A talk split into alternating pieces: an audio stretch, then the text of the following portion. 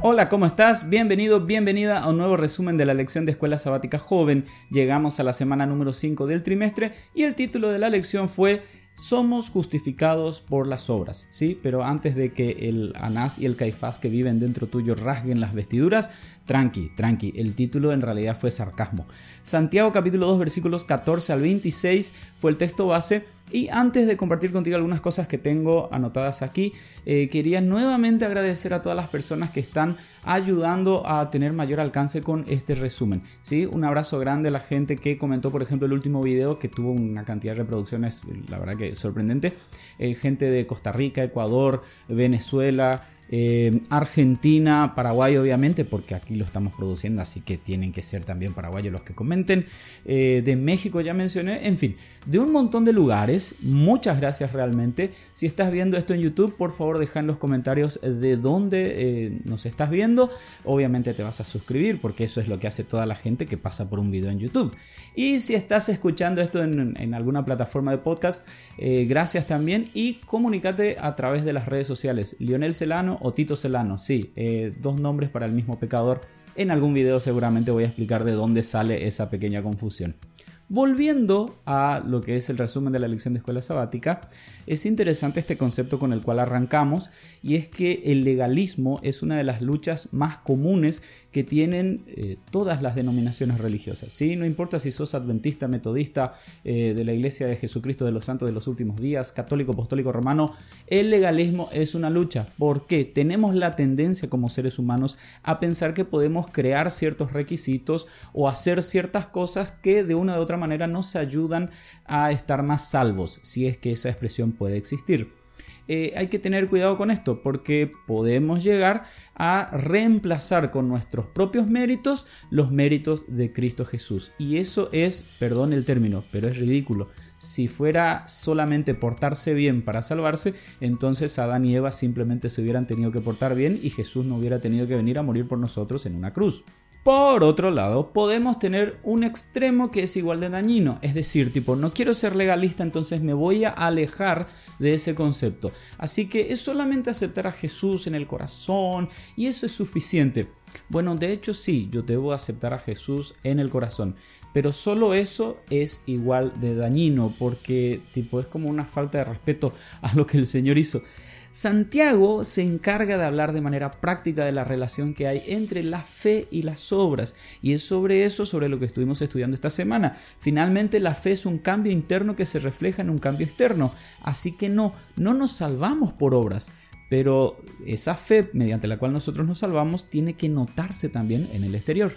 En Santiago capítulo 2, entre los versículos 14 y 26, eh, vemos una descripción de una fe eh, bien extraña, ¿sí? Y de hecho, hay un planteamiento que acompaña esta descripción. ¿Qué beneficio tiene? ¿Realmente puede salvar esta fe? Esta es la fe de alguien que ve a su hermano en necesidad y bueno, solo le da palabras vacías y no le ayuda realmente. Una fe que supuestamente está en el corazón, pero que no se está expresando y no tiene relevancia, ni expresión, ni evidencia en la vida del supuesto creyente. Supuesto creyente, use a propósito esa frase. La fe verdadera da un beneficio.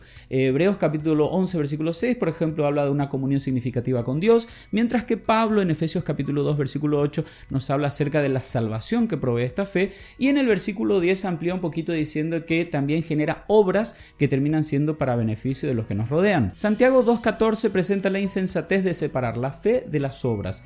Necesariamente la fe de una persona debe evidenciarse y en el versículo 17 se explica que la fe sin las obras está muerta y por ende es inútil, parafraseando al mismo Santiago. El versículo 19 nos presenta un ejemplo bien discordante, ¿no? Dice que los demonios creen en Dios, ¿sí? ¿Te pusiste a pensar? Santiago 2.19 dice que los demonios creen en Dios y todo lo que eso implica. Sin embargo, ellos no aceptan vivir conforme a lo que Dios espera de sus hijos. De allí que nosotros podemos llegar a estar en el mismo nivel que estos demonios al simplemente aceptar mentalmente, teóricamente que Dios existe, pero no permitir eh, que su poder se manifieste sobre nosotros o no someternos nosotros mismos a esa ley de la libertad de la cual ya hemos hablado bastante. De ahí que la fe verdadera no se detiene en el simple conocimiento, no para hasta que se da la total entrega de aquel que cree. De ahí que la fe verdadera no se detiene en el simple conocimiento, es decir, esa fe no para hasta que la persona que cree realmente se entrega de manera total al Señor.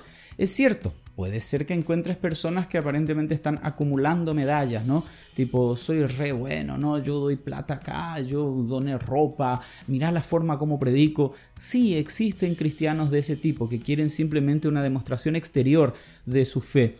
Pero también es cierto lo otro, la fe necesariamente va a evidenciarse en tu vida. De hecho, Juan capítulo 15, versículos 1 al 8, habla de expresiones externas de amor a Dios y a los demás. Y también en Mateo capítulo 5, versículo 16, se nos dice que esas expresiones externas llevan a las personas a glorificar a Dios. Es decir, cuando tu fe se manifiesta externamente, también estás predicando. Santiago capítulo 2, versículo 24 nos presenta lo que parece ser la exacta definición de legalismo. Dice aquí, vosotros veis pues que el hombre es justificado por las obras y no solamente por la fe.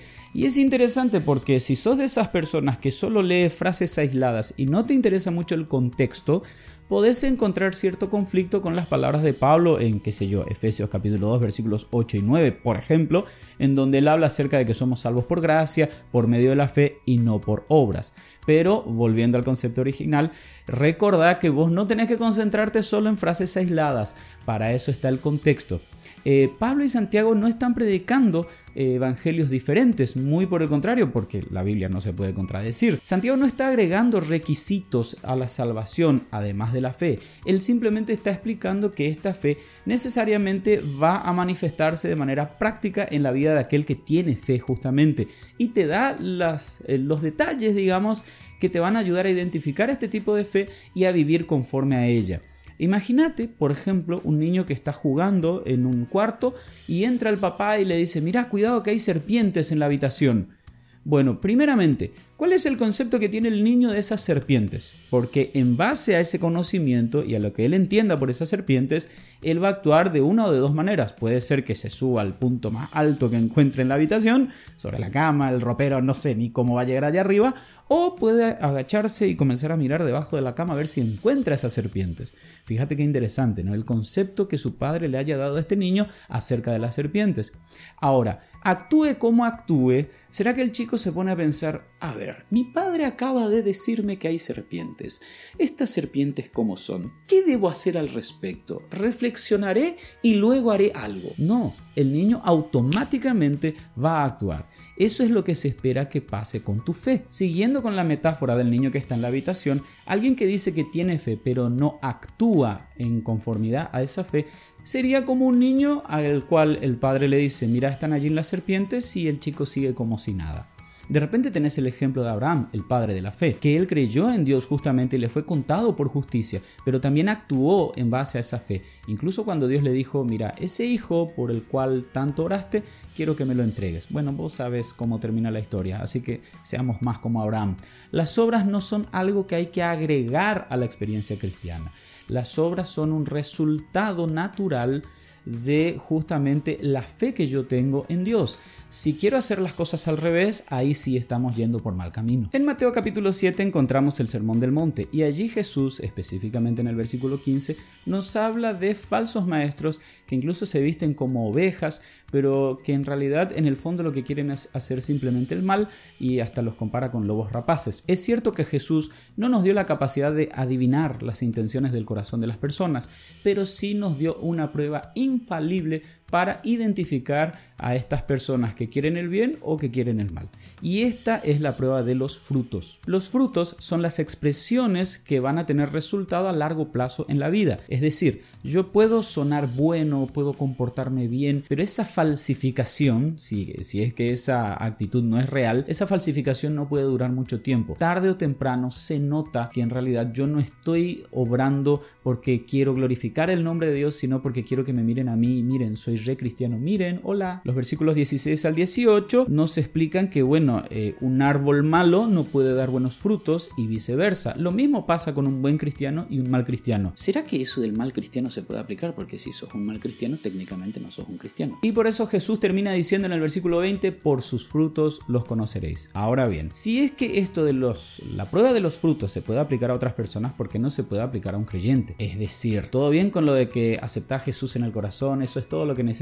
Sí, es todo lo que necesitas, pero necesariamente tiene que esa aceptación reflejarse en actos visibles. Si estás siguiendo el hilo, ¿verdad? La diferencia entre salvación por obras y el resultado natural de la fe en la vida del cristiano, ¿verdad? Hay que entender que estos frutos no son el resultado de tu perseverancia, tipo así, un día te levantaste y dijiste, hoy voy a ser un super cristiano, Señor Jesús, no te voy a fallar para nada. No, no surge de eso. Al contrario, cuando solo querés concentrarte en tus propias fuerzas humanas para cumplir con la ley del Señor, te puedo asegurar que vas a tener un fracaso estrepitoso. Los frutos de los cuales habla Jesús tienen que ver con el resultado de una entrega completa y necesariamente, este, en este video usé muchísimo esa palabra, y necesariamente volvemos al ejemplo de Cristo, ese ejemplo fantástico, ¿sí? Yo puedo ser un muy mal ejemplo para vos, pero el ejemplo de Jesús es impresionante. Cuando Él le dice a sus discípulos, por ejemplo, oren y pidan que se haga la voluntad de Dios, Él hace lo mismo, o no leíste lo que le pasó en el Getsemaní. Cuando Él le dice a sus discípulos, vayan y prediquen a las personas, anúncienles el reino, es exactamente lo que él hizo durante tres años y medio. No solo predicó, sino que mostró en qué consistía el reino de los cielos.